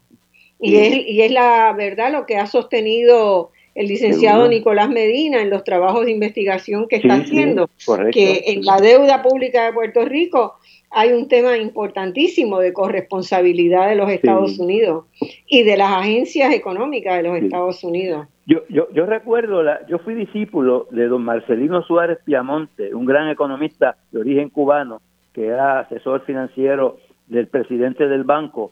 Eh, él, él, empezó con José Ramón González, después estuvo con Cantero, con, con Berrocal no cuadró y se tuvo que retirar, pero pero era muy hegemónico, muy poderoso, muy influyente don, don Marcelino. Y Marcelino tenía el sentido ese de la prudencia fiscal control de la expansión de la deuda, todo. Y él me predicó a mí aquello que de una manera tan clara y tan y tan precisa que Puerto Rico pudo haber evitado eso si hubiesen seguido normas elementales de, de prudencia fiscal, entre ellas que la deuda no puede crecer más que el Producto Bruto, aunque sea a precios constantes, que de hecho ya debería ser a precios, eh, digo, a precios eh, corrientes, y entonces el límite del control del margen de deuda, toda una serie de reglas que Puerto Rico había eh, obedecido por décadas y había creado un prestigio extraordinario. Porque ese, eso ahora que todo el mundo habla de que el crédito de Puerto Rico no vale nada, eso es falso. El crédito de Puerto Rico era altamente cotizado, como yo dije, las emisiones se vendían como pan caliente, porque la gente decía triple exención, eso es un, eso, eso es tremendo. Mejor, bono que ese no puede haber. Claro. Así. Y entonces de ahí caímos a, a, como paria, a, degradarnos y tirarnos a lo más bajo posible. Eh, y entonces humillando al gobernador. Eh, eh, y, y, entonces la humillación más grande que nos hacen es la Junta de, Supervisión Fiscal, que es virtualmente sepultar a Puerto Rico en un coloniaje primitivo, lo, que nos hicieron. La vuelta a los inicios. Sí, exacto. Es como cuando mandaban los gobernadores, Cuando los gobernadores. Ahora, este Santo, yo quiero que hablemos ahora un poquito, porque se nos, el tiempo siempre nos traiciona, ¿verdad? Es de la última iniciativa loca para estimular el crecimiento rápido, porque fíjense que eh, esto de salir corriendo detrás de las, ¿verdad? Se acabaron las eh, se fueron mudando las fábricas originales del modelo del Partido Popular, que era, podríamos decir, sustentaba una idea de desarrollo mejor distribuido, mejor equilibrado, eh, inclusivo en, en, todas las dimensiones. Bueno, eso se fue acabando y no, no supieron prever, ¿verdad?, el cómo reelaborar ese revisar ese proyecto para que siguiera adelante y, darle otra carne. Y ahí corrieron detrás de este, las petroquímicas. Las petroquímicas fue una cosa efímera. En cuatro años nació y se murió la criatura, ¿verdad? Este, no, no, en cuatro años había desaparecido. Eh, y entonces llegan las 936, que tienen un periodo como de un, poco más de una década, porque hubo un desfasaje, ¿verdad? Y ahora, la última iniciativa eh, fueron las leyes 20 y 22, que buscan eh, estimular el crecimiento rápido a través de la atracción de, millonarios de Estados Unidos que tienen, este, ¿verdad? Se han acogido a una serie de beneficios contributivos que son muy interesantes, muy útiles es importante decir que no es que están llegando a Puerto Rico la crema y nata de los multimillonarios estadounidenses. Está llegando un sector de nuevos millonarios eh, que, bueno, que quieren pasar una vida bien, que les gusta eso de estar en una hamaca bajo dos palmeras, tomándose un buen trago, con una camisa de, palmas y flores, y eh, viviendo la mitad del año en Puerto Rico, que es lo que se les exige, ¿verdad? Lo que se pide la ley, no se sabe no se controla bien, pero ya eh, hay unos 1.500 eh, estadounidenses que se han acogido a esos beneficios contributivos. Hay una investigación grande que se está dando. Yo esta semana estuve leyendo varios trabajos de investigación que están saliendo de agencias de think tanks y de distintas fuentes porque eh, se plantea que Puerto Rico de facto se ha convertido en un paraíso fiscal, ¿verdad? Como lo hicieron con las 936 y como este, se buscaba también anteriormente con lo de la petroquímica. El gobierno federal está investigando, está el FBI metido en la investigación, la nueva secretaria del Tesoro que acaba, acaba de juramentar hizo unas declaraciones antes de ayer, hace tres o cuatro días. Sí, la eh, señora Yellen, buena economista, sí, Buena economista, muy buena mm. economista y una economista eh, inclusiva, que tiene el ojo puesto en los temas de pobreza y en los temas de desigualdad. Yo creo que es un gran nombramiento este de Biden, profesora en California, por allá en los pagos donde tú estudiaste. Este, y, y, el asunto, ¿verdad?, eh, es que en cualquier momento, también, como pasó en todas las acciones, ¿verdad?, elementos externos que no controlamos, eh, montan una estrategia, una estrategia dirigida a fortalecer a unos sectores, otra vez, claramente, este proyecto lo que genera para Puerto Rico es mayor desigualdad, mayor distancia entre los que tienen y los que no tienen, como, como ha sido el caso desde, desde finales de los 60 en Puerto Rico. Desde entonces nosotros no hemos tenido un modelo económico que camine hacia la distribución equitativa, hacia el equilibrio sectorial de la economía, hacia una integración económica sino que eh, funcione para un sector con un sector y los beneficios se van a ese sector. Sí. Es, como es como pasó con la ley 154, que básicamente fue un golpe de un golpe de gracia donde uno eh, gente de finanzas, abogados corporativos, los que fueran, muy inteligentes, asesoraron y le dijeron a Fortunio, mira, podemos, tenemos una apertura aquí que nos puede dar como una especie de de nuevo universo con, eh, con el impuesto a las foráneas. Y ahí vamos a sacar una cantidad, y de hecho se ha sacado casi la quinta parte del presupuesto de Puerto Rico, es producto de esa movida ya intelectualmente genial, pero insostenible. Ya está amenazada, ya virtualmente lo que le han dicho a Puerto Rico es suspéndelo antes de que te lo cortemos. Te vamos a dar un periodo de transición pero eh, eh, transición no es nada cómodo cuando se trata de, un, de, la quinta parte de los ingresos del Fondo General. ¿Dónde claro. Puerto Rico va a Estamos, hemos vivido de esos gimmicks, de esos golpes de gracia. Yo no, yo no digo que eso de traer los inversionistas de ese tipo, eso es probablemente como una política marginal, como una especie de divertimento eh, eh, de, la política fiscal, tal vez pueda entenderse, pero como fundamento de una economía, eh, estamos, estamos construyendo sobre terreno bien frágil. Yo, yo aprecio más lo poco que pueda aportar, y yo creo que no es poco, es significativo, el proyecto de Casa Pueblo, que esas cosas. las iniciativas comunitarias, los fenómenos de, eh, fábricas controladas por los trabajadores, eh, que tú los enumeras en tu trabajo, este, eh, los fenómenos de desarrollo de comunitario, cooperativas, cosas así acumuladas a, través del país, iniciativas autóctonas, endógenas, de capacidad, que esas, esos, esos inventos son completamente frágiles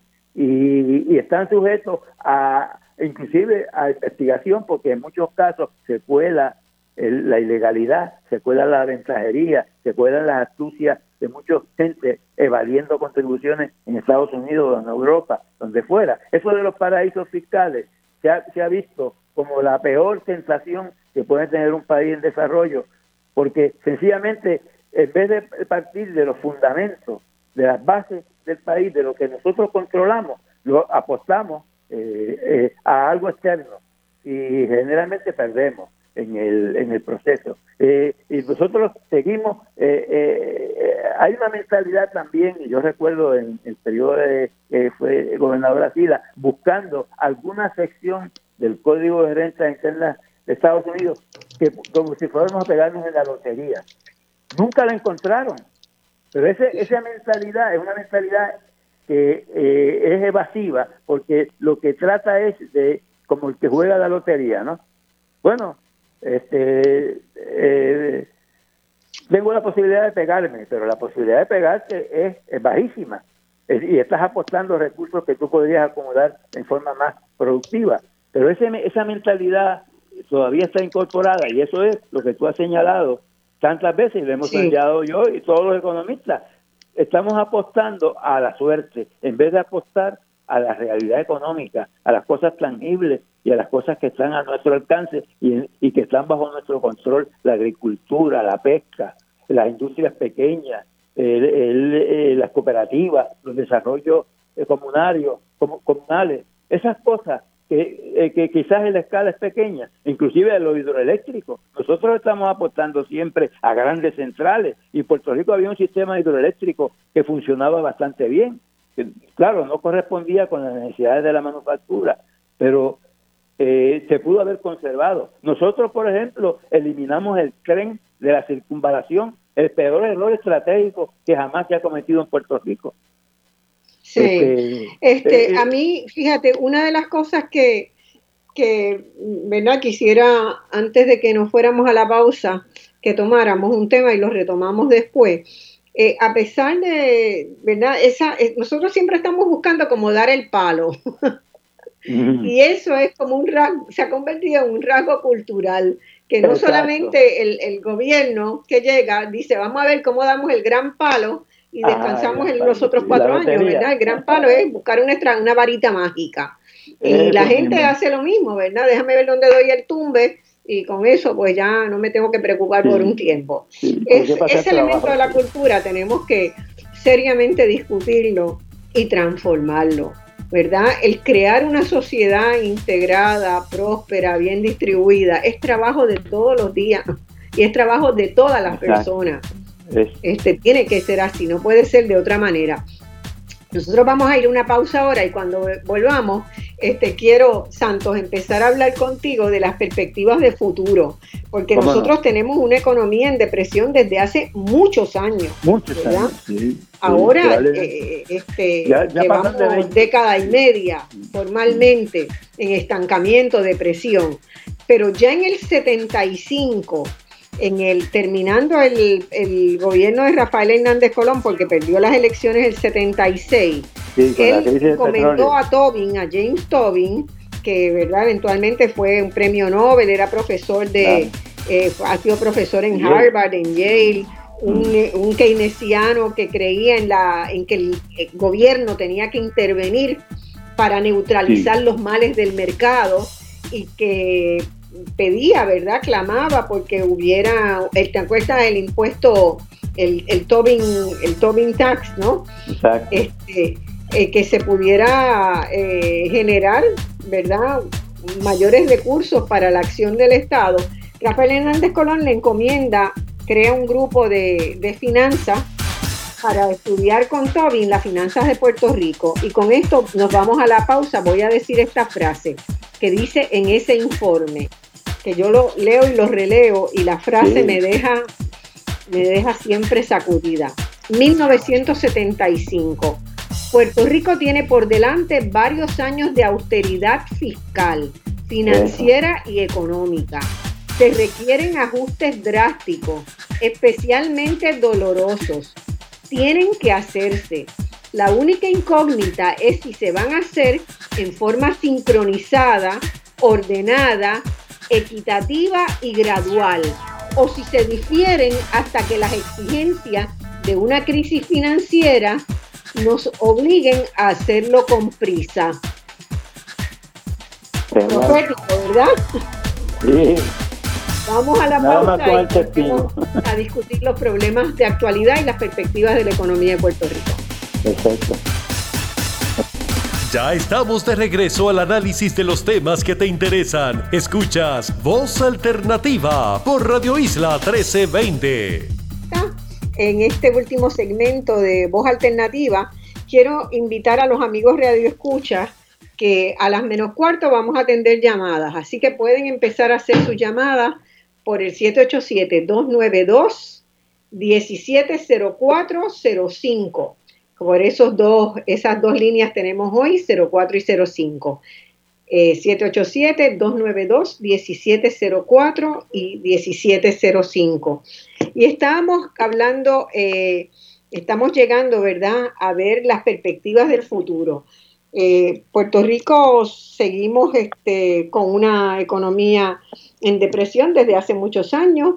hay alguna gente que está salivando por los fondos federales que van a llegar estos 80 y, 80 y pico de mil millones de dólares para la reconstrucción de Puerto Rico. Yo tengo, tengo muchas dudas de cómo se va a usar ese dinero, ¿verdad? Y quedé escalofriada con una reunión que hubo hace dos o tres días del Concilio para la Reconstrucción, nombrado por el, por el gobernador este Pierre Luisi, y compuesto de las agencias de gobierno que están, ¿verdad?, este, que tendrían que ver con el tema de la reconstrucción, las distintas agencias de gobierno. Agencias de gobierno que nosotros sabemos que están colapsadas desde hace bastante tiempo, colapsadas en capacidad, colapsadas en iniciativa, eh, desmanteladas, con muy poco, muy poco personal, porque todos se habían ido, ¿verdad? Fueron despedidos con los despidos de Fortuño o los de Ricardo Rosselló. Entonces, en ese concilio no se incluyeron a las universidades, ni se incluyó tampoco a las asociaciones profesionales, por ejemplo, el Colegio de Ingenieros, que tendría que tener algo que decir para que, ¿verdad? Para que el análisis científico y toda la documentación de las investigaciones que se hacen desde los centros universitarios puedan apoyar y sustentar las políticas públicas. Entonces, no están ahí. ¿Y qué concluye? Y a mí por poco me dieron ganas de agarrar la, agarrar la frisa, ponérmela por encima y una almohada y no levantarme más de para, para dar me moría de vergüenza. ¿Qué concluyeron? Que ese comité, que bueno, que no saben muy bien cómo se va a usar el dinero porque eh, búsquenlo, está en el nuevo día reseñado tal, tal, tal cual y hay hasta grabaciones, que no hay eh, mano de obra disponible en Puerto Rico que no hay capacidad de planificación, ni de gestión de proyectos, ni de evaluación de proyectos. Eh, claro, si las están buscando dentro de esos equipos gubernamentales, yo les aseguro de entrada que no la hay. Ah, definitivamente. Esa es una hipótesis de trabajo bien válida. ¿Entiendes? O sea, tienen que buscar más allá, tienen que buscar, es como si a mí se me perdiera algo y yo me, y sé que, ¿verdad? que donde voy a buscar no lo voy a encontrar. Esa es perfecta, porque ¿a dónde tengo que ir si no lo encuentro ahí? En la mente de esta gente. Voy a ir a buscarlo en empresas de Estados Unidos que me puedan dejar una comisión de paso. Sí, sí, sí. Porque el sistema de gestión gubernamental está construido ya sobre el trickle down aquí, donde se da, no es como en la teoría neoliberal, el trickle down se da de, la, de los sobornos que pagan las empresas para conseguir los contratos. Exacto. es el único trickle down que hay aquí. y es bien finito y, se reproduce en muchos lados. Entonces, que, tienen que concluir que tenemos que salir a buscar esas empresas a quien haga ese trabajo allá afuera, porque no se van a atrever a pedirle, este, pedirle, ¿verdad?, una regalía o un donativo o una, ¿verdad? Tírame con alguito, una propina a un profesor universitario o a un este representante del Colegio de Ingenieros que estuviera en ese comité. Este, ¿qué me comenta? Bueno, eh, eh, yo, yo tengo ¿Tenemos capacidad para hacer la, restaura, la, la reconstrucción de Puerto Rico? Con sí, sí, digamos, si pudiéramos imaginar un gabinete de la reconstrucción, ¿a quién tú tendrías ahí? ¿Quiénes, ¿qué sectores tendrías ahí? Es difícil eh, pensar en estas condiciones tan precarias, todo el mundo en la huida, todo el mundo esquivando la pandemia presente, los terremotos activos, los huracanes amenazando todavía, eh, el, la gente esquivando los, centros de trabajo, huyéndole al contagio. Es, un escenario extraño, ¿no? Porque lo que, lo que se supone que exista para canalizar esa masa de dinero en direcciones diversas, en proyectos viables, eh, concretos, específicos, cuando uno empieza a ver la logística de, canalización, implantación y uso de esos fondos, están pobres. Yo, yo tengo un trabajo que yo puse al día, una, unos estimados que hizo eh, eh, el informe Krebs allá por el, los 77. Y ese, ese, ese sistema que yo he ido poniendo al día señala que cuando en el 77, cuando ellos hicieron el estimado, el, el balance neto de, de lo que recibía Puerto Rico de transferencias de Estados Unidos, el balance neto de los beneficios o sea, que entran a Puerto Rico, los desembolsos del gobierno federal a Puerto Rico era 13% del Producto Bruto eh, a precios corrientes. En, el, en, la última medición que yo hice, que fue en el 2019, ya estaba llegando casi a los 50. Es posible que ahora, con esta dependencia tan gigantesca, llegue a los 60. O sea, virtualmente la economía de Puerto Rico, su fundamento son los fondos federales. Todo tiene que ser activado por esos fondos, todos los beneficios a las personas, la, la, operación de la del gobierno de salud, de educación, ahora la vacunación, todo, todos los procesos. Nosotros estamos virtualmente en un colapso del sector productivo, colapso virtual, ¿no? Porque siempre hay actividad significativa en directos sectores. Sí, sí, pero, pero un colapso nosotros tenemos que proponernos recuperar la capacidad de producción, producción y producción de bienes y servicios.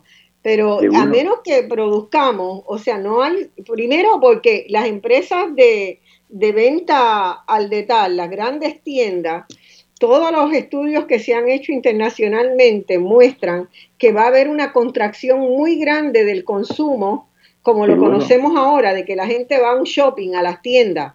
La gente post pandemia está comprando por internet.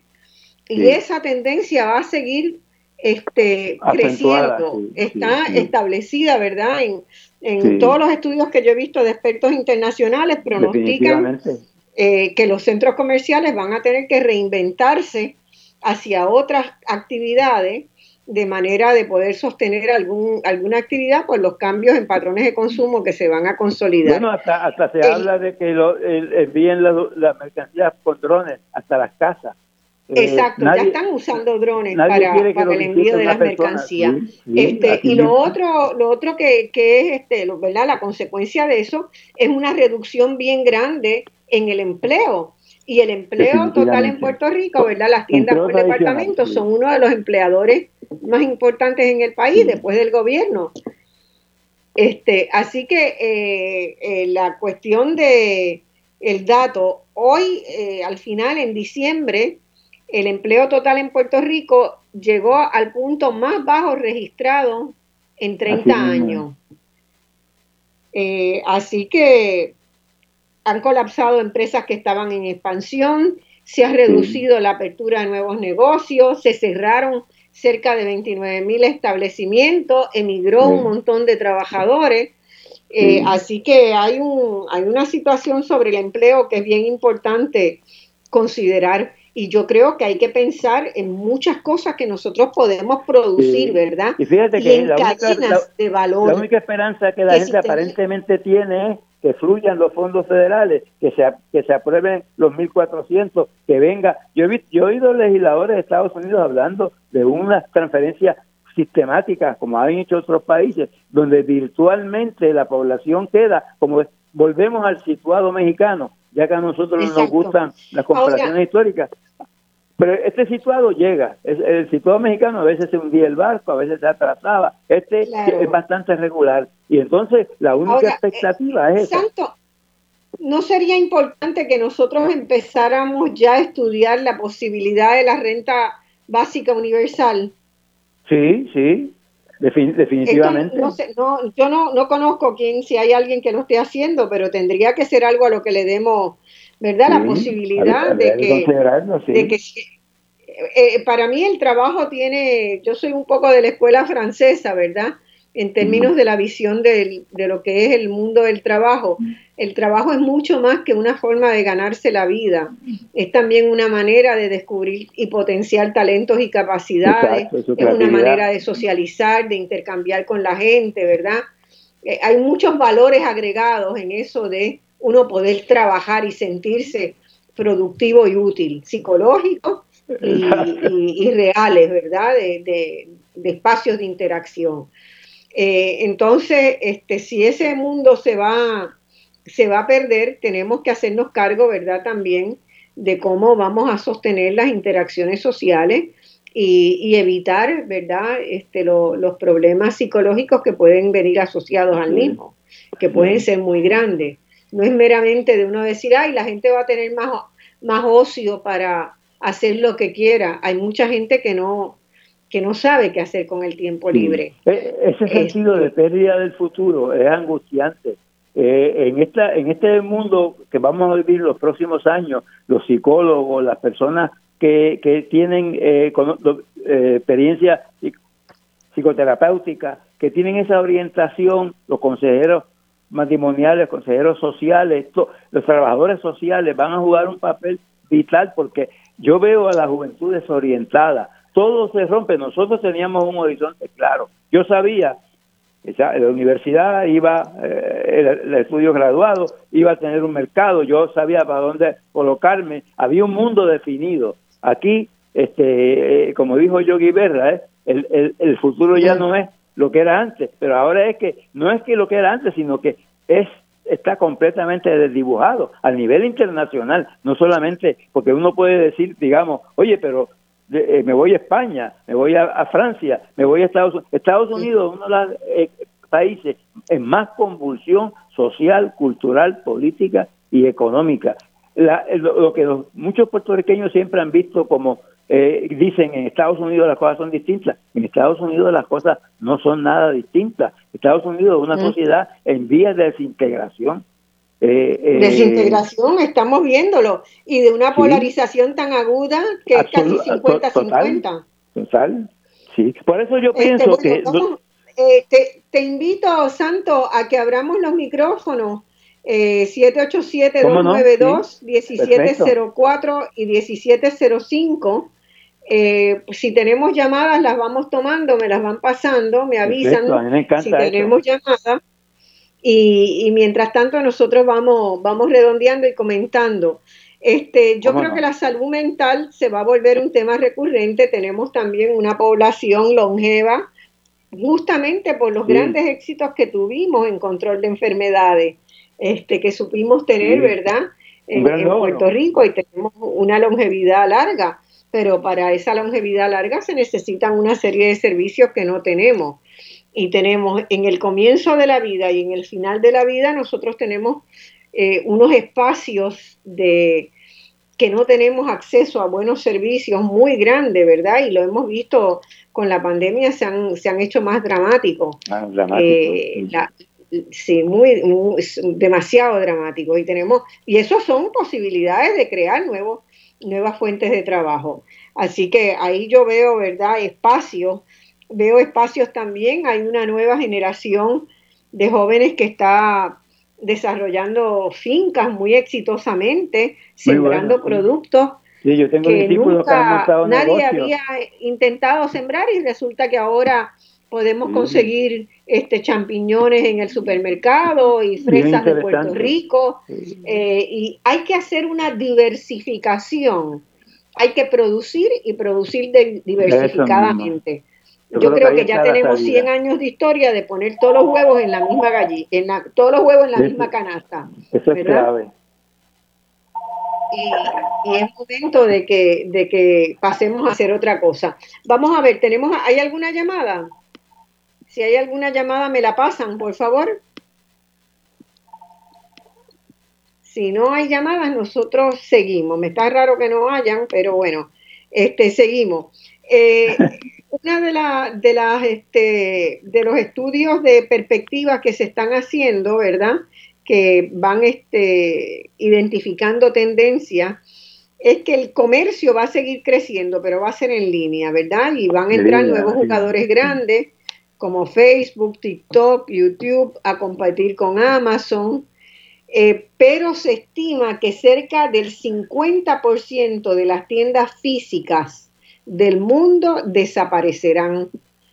Y ya para el 2024, es decir, dentro de tres años, el comercio va a ser mayor en línea que presencial en muchos rubros. Eh, y nosotros tenemos que prepararnos para, para eso. Eh, hay una llamada. Adelante con, su, con la llamada, por favor. Buenos días, buenas tardes. buenos días. Eh, un saludo ¿De quién me habla? Eh, Rafael de Trujillo. Rafael, adelante. Saludos, Rafael. Un placer. Ok. Mira, es que eh, oyendo al, al, economista, eh, aquí yo estoy viendo una cosa. Los otros días, este, en un programa de radio, estaba el representante de la Autoridad de Energía Eléctrica, donde una de las informaciones que dio es que el valor actual en los libros de la autoridad es de 6 billones, pero la deuda de la autoridad es 17 billones realmente, que no son los 10 billones que nos están diciendo a nosotros este, eh, la crisis de la autoridad nos va a llevar por el chorro a todo el país. Segundo, aquí el gobierno está apostando a los fondos federales y de, cuando tan pronto pase este cuatrienio nos vamos a dar cuenta que ese dinero entró por un lado y se fue por el otro. Porque, por ejemplo, los 10 billones que le, le, asignaron a la Autoridad de Energía Eléctrica, esos 10 billones se los va a llevar Luma. Esa es la realidad. Entonces, nosotros, al día de hoy, yo entiendo que nosotros no hemos tocado fondo todavía.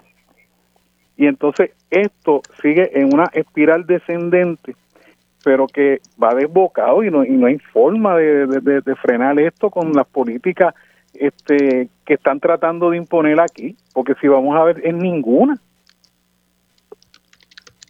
Así mismo es. Coincido plenamente. Comentario, Santo. Me parece contundente el señalamiento. Hay que buscar eh, eh, las alternativas están en nuestra acción, en lo que podamos hacer nosotros como país, en el sentido de pueblo que tenemos, nuestra capacidad de organizarnos, de movilizarnos como de manera colectiva, actuando individualmente, cada cual por su cuenta, lo único que se desarrolla es una estrategia de sobrevivencia. Yo me acomodo, mientras yo tenga no me preocupa, aunque el país se hunda. Esa, esa actitud es peligrosísima porque eh, a la larga, si, no actuamos de esa manera, nos vamos todos. Va a, no va haber privilegio alguno. Tenemos nosotros que tomar conciencia histórica y actuar.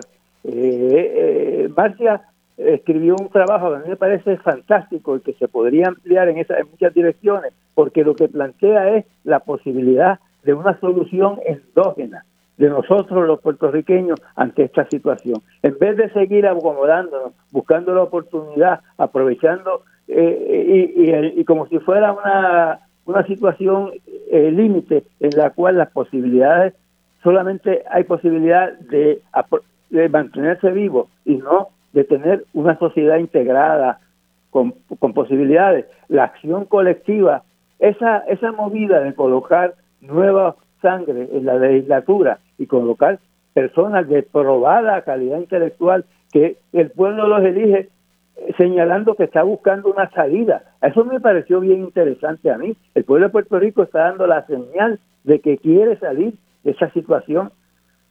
Y, eh, eh, pero no hay respuesta concreta a lo que plantea el amigo, porque está en lo correcto. Como vamos, vamos hacia un Está, eh, eh, como dice el, refrán, estamos al borde del abismo y, tenemos que dar un paso adelante. Y hay, y hay, que tener los ojos, todos los ojos abiertos, ¿verdad? Y dos ojos no, no bastan. Son los ojos de muchas personas sobre lo que van a ser los manejos de los fondos federales que van a venir, que ciertamente nos podrían ayudar Claro que a reestructurar, a refundar. Yo hablo de refundar la economía de Puerto Rico. Eso mismo, ¿verdad? Porque hay que ir todavía muchísimo más allá. Hay que refundarla sobre bases endógenas sólidas, con equilibrios en distintos en distintas direcciones para que nosotros podamos comenzar a imaginar un mañana. Yo me acuerdo si no, la está en juego la propia desintegración de Puerto Rico como sociedad, ¿verdad? Yo recuerdo eh, Si tenemos una segunda llamada, ¿me la pasas? Si no, seguimos conversando acá. Cuando, cuando esté, me, me, que entre. Perfecto. Yo recuerdo que Miguel Rivera Río, que fue eh, presidente de la Junta de Planificación, yo tenía conversaciones con él, era un profesor, doctor eh, en planificación, un hombre extraordinariamente productivo, inteligente. Él siempre me decía lo mismo y había, hablábamos con frecuencia sobre ese tema. Él decía, nosotros debemos usar los fondos federales, federales de una manera estratégica, como fundamento para prescindir de ellos. También lo planteó en un momento dado el doctor Elías Gutiérrez. Ahora nosotros no podemos darle la espalda a esos fondos porque es la, única cuerda que nos tiran para salir de este hoyo. Pero tenemos que, como dice Marcia, aprovecharlo estratégicamente para salir, no para seguir hundiéndonos más y que no, porque tarde o temprano se va a interrumpir la, corriente y ya hay cuestionamiento sobre el, Puerto Rico como un país parasitario. Así es, y, y, queda horrible cuando uno sigue viendo la cantidad de artículos que siguen saliendo eh, de Puerto Rico como país parasitario y el papel triste de ser eh, un lugar, un paraíso fiscal para los ricos, muchas veces mal habido de los Estados Unidos, ¿verdad? Este, eso, eso duele cuando sabemos que tenemos tanto talento, tanta capacidad ¿eh? instalada en este país que está ahí esperando una oportunidad. Y esa oportunidad puede venir en este momento. Ya bastante hemos pasado, ¿verdad? Con los huracanes, con los terremotos, con la pandemia. y, y, si no hacemos una lectura, una buena lectura de esta coyuntura y asumimos, ¿verdad?, un papel activo en la, en la fiscalización del uso de esos fondos federales que vengan y en, la sugerencia, bueno, el, el, concilio decía también que no tenían gente con capacidad de, de hacer propuestas para la utilización de fondos. Sí, y bueno, probablemente entre la gente, si las agencias del gobierno de Puerto Rico están esqueléticas, esqueléticas, y se pierden los fondos por no, hacer informes a tiempo. Vamos a pretender que de ahí salga ese trabajo, ¿verdad? Así que bueno, este Santo, un último comentario que ya nos estamos despidiendo. Bueno, yo, yo creo que nosotros estamos haciendo una aportación significativa con este tipo de comunicación. Este, eh, lo que está ocurriendo no es para mantenerlo en los, en los salones y en las conferencias académicas universitarias. Hay que traerlo a la acción, a, la calle. Hay, hay que apoyar a esos legisladores que, que, presenten perspectivas nuevas. Ya está viéndose el impacto. Eh, yo francamente estoy bien entusiasmado con lo que pasó en las elecciones y que ahora hay tiene que ser popular, tiene que ser por discusión y se puede puede surgir una nueva perspectiva eh, en el en el gobierno y hay que retornar a, al, servicio de mérito, eh, romper con la cuestión esa partidista que eso nos está hundiendo malamente, adquirir una, una perspectiva de país, de pueblo, con eh, la frase de Muñoz Rivera siempre a mí me obsesiona. La fuerza del país está en el país. Si nosotros no buscamos esa fuerza, no la vamos a encontrar en ningún sitio. Así es, así es. Bueno, eh, ahora me están escribiendo otra gente que está queriendo entrar, pero yo tengo la, música puesta ya y se me acabó el tiempo. Bien, Tanto un placer, haber estado contigo. Así que este, lamentamos la semana que viene tomaremos más llamadas. Yo voy a seguir con el tema del futuro, ¿verdad? De cuáles son este, esos, esos elementos que en las comunidades de expertos están avisorando, ¿verdad? Están porque todo el mundo planifica, porque y nosotros tenemos que planificar para eso. Imagínense que, si el trabajo se va a hacer mayormente desde la casa, probablemente hasta el diseño de las casas tiene que cambiar. Y si vamos a estar usando dinero para hacer este, construcción de nuevas viviendas o reparación de viviendas, hay que tomar esos elementos en consideración. Así que hay muchas cosas y es bueno saber qué es lo que se está. Gracias, muchas gracias por la oportunidad. Gracias un millón, Santos, eh, doctor Santos Negrón Díaz. Como les dije, economista renacentista, sigue escribiendo también sobre poesía y sobre estas cosas chéveres. Un abrazo grande. Hasta el domingo que viene, esto ha sido Voz Alternativa. Ha sido un placer. Gracias.